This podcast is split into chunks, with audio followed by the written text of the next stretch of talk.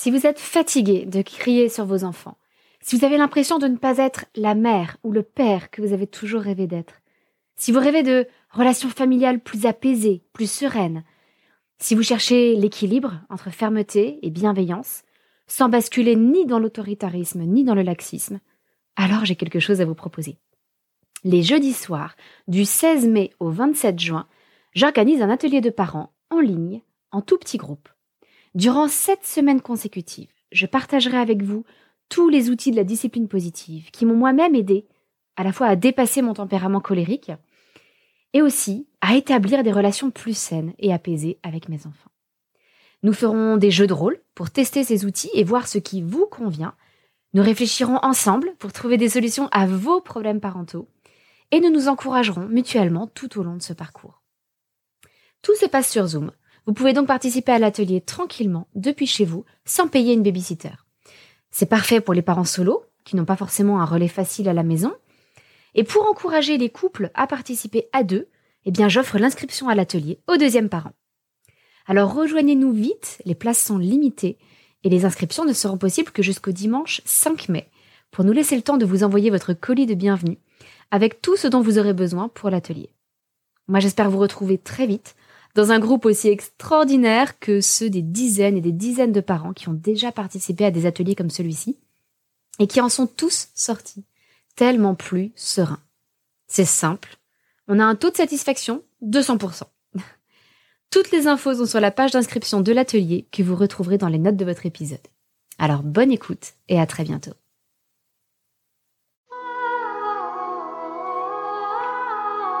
Bienvenue sur le podcast des Montessori 7, Montessori à la maison.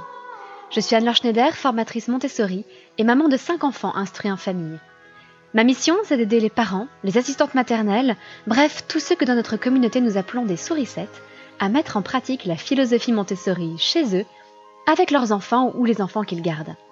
Dans ce podcast, nous parlerons donc de pédagogie Montessori, mais aussi de discipline positive, d'instruction en famille, ce que l'on appelle aussi l'école à la maison, de co-schooling et de bien d'autres choses encore. Dans notre capsule Montessori du jeudi, je voudrais aujourd'hui vous parler du langage que nous employons avec nos enfants. Alors, comme d'habitude, servez-vous une bonne tasse de thé ou de café et discutons un petit peu ensemble.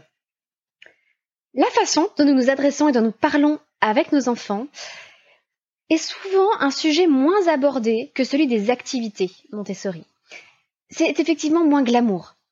C'est moins glamour que les activités Montessori que l'on peut voir sur Pinterest, c'est moins glamour que le matériel scientifique Montessori, mais c'est peut-être aussi important sinon plus important.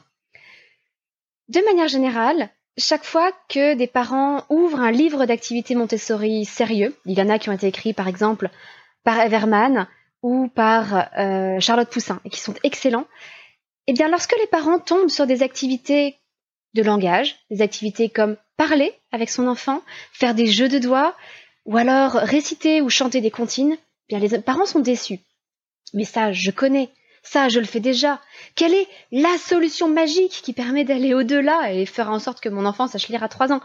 On cherche autre chose. On cherche à réinventer l'eau chaude.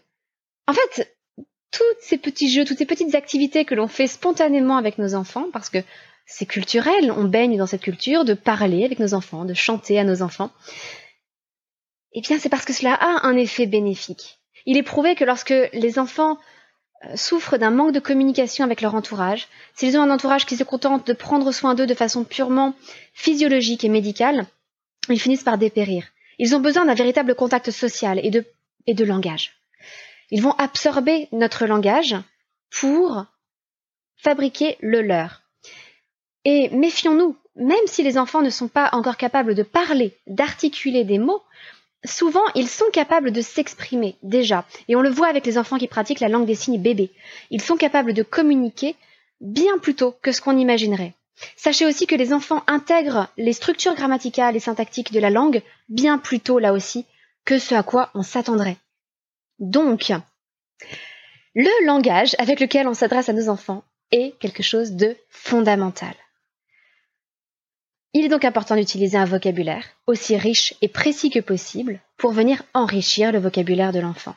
Et il faut donc faire attention à la qualité de son propre langage. Alors, je sais que je dois moi-même me reprendre régulièrement. Nous avons tous grandi avec un certain langage associé au monde des bébés.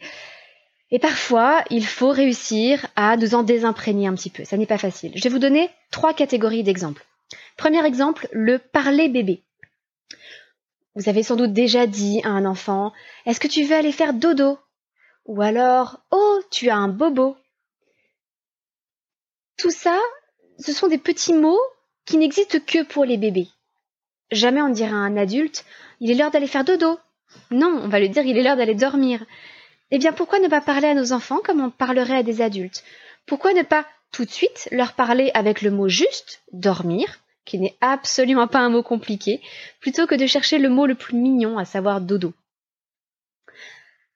Deuxième catégorie d'exemples, et ça les orthophonistes, je pense, seront toutes, tous et toutes d'accord avec moi, il faut faire très attention à ne pas parler de soi ou de l'enfant à la troisième personne, parce que ça va être très difficile pour lui ensuite d'intégrer l'usage du je et du tu.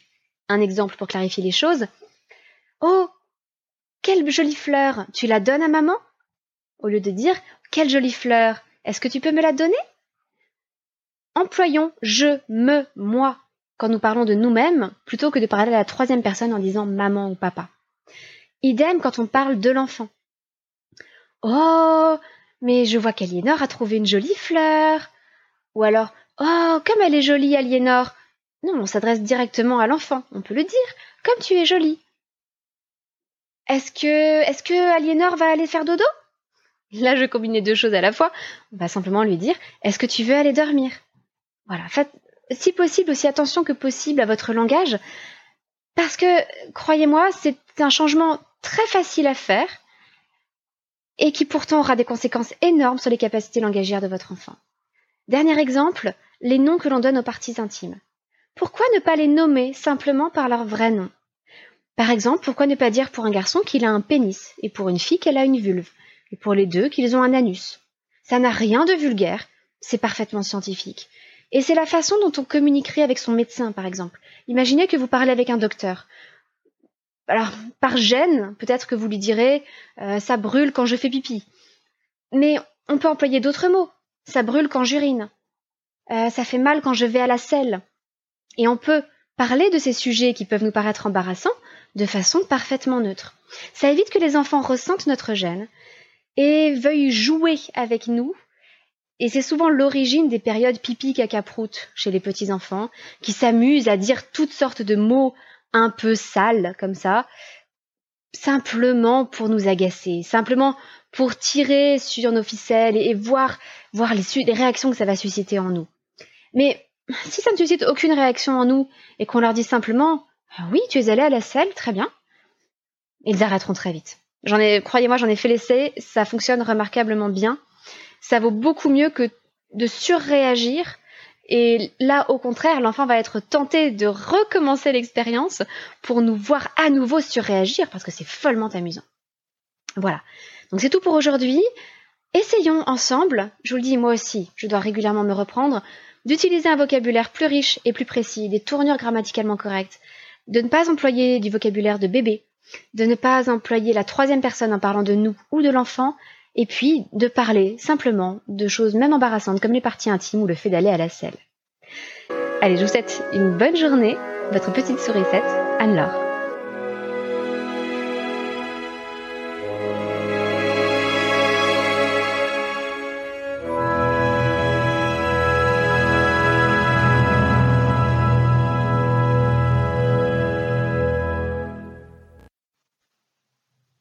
Avant de partir, n'oubliez pas si vous avez un projet d'instruire vos enfants en famille ou de pratiquer le co-schooling, c'est-à-dire de poursuivre les apprentissages avec vos enfants en parallèle de l'école, le tout avec la pédagogie Montessori, vous n'aurez pas envie de rater les offres exceptionnelles que je vous propose. Donc n'oubliez pas d'aller voir les liens dans la description de votre épisode et peut-être que je vous retrouverai très vite en formation. Je vous rappelle que toutes mes formations sont en ligne avec un accès à vie. Vous pouvez donc les réutiliser pour plusieurs enfants si vous en avez et revisionner les vidéos autant de fois que vous le souhaitez. Attention, les promotions ne seront valables en revanche que jusqu'au 19 août. Donc ne traînez pas. À bientôt.